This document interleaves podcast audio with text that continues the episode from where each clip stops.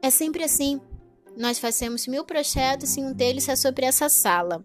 A gente promete nunca mais voltar nela. Decidimos trancar ela para sempre.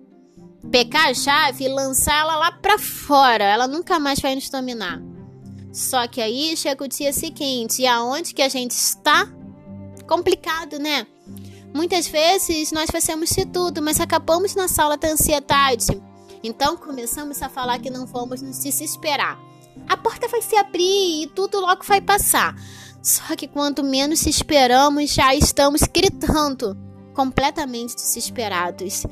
E a gente sabe que ninguém vai nos ouvir. E às vezes a gente não quer que ninguém nos ouça mesmo, porque vai ser muito complicado explicar o que estamos fazendo ali de novo.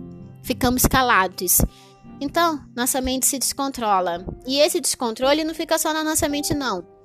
O que, que nós fazemos? Nos isolamos ou então ficamos perto de muita gente. Tudo para não ter que pensar.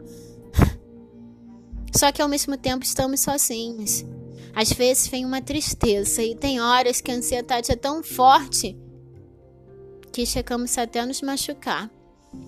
A gente quer sair por aí andando, mas não fazemos ideia da onde queremos chegar. Ei, para! Isso, para, só por um minuto, respira, olha para cima. Ele está com as mãos estendidas.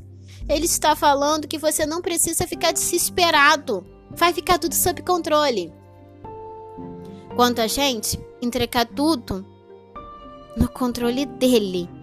Jesus conhece cada detalhe de você e de mim. Ele sabe que estamos trancados nessa sala.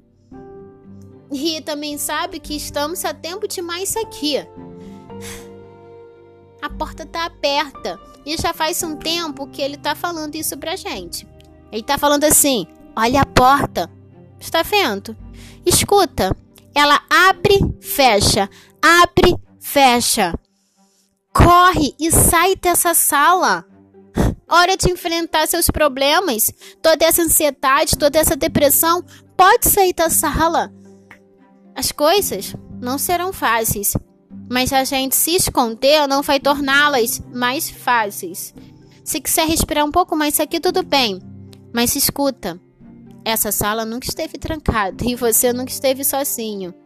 Se você está na sala da ansiedade agora, Jesus está com você. E se quiser sair, ele também vai caminhar com você. Bem, era isso que eu tinha para falar.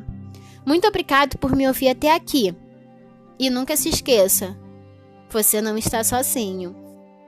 Até o nosso próximo podcast.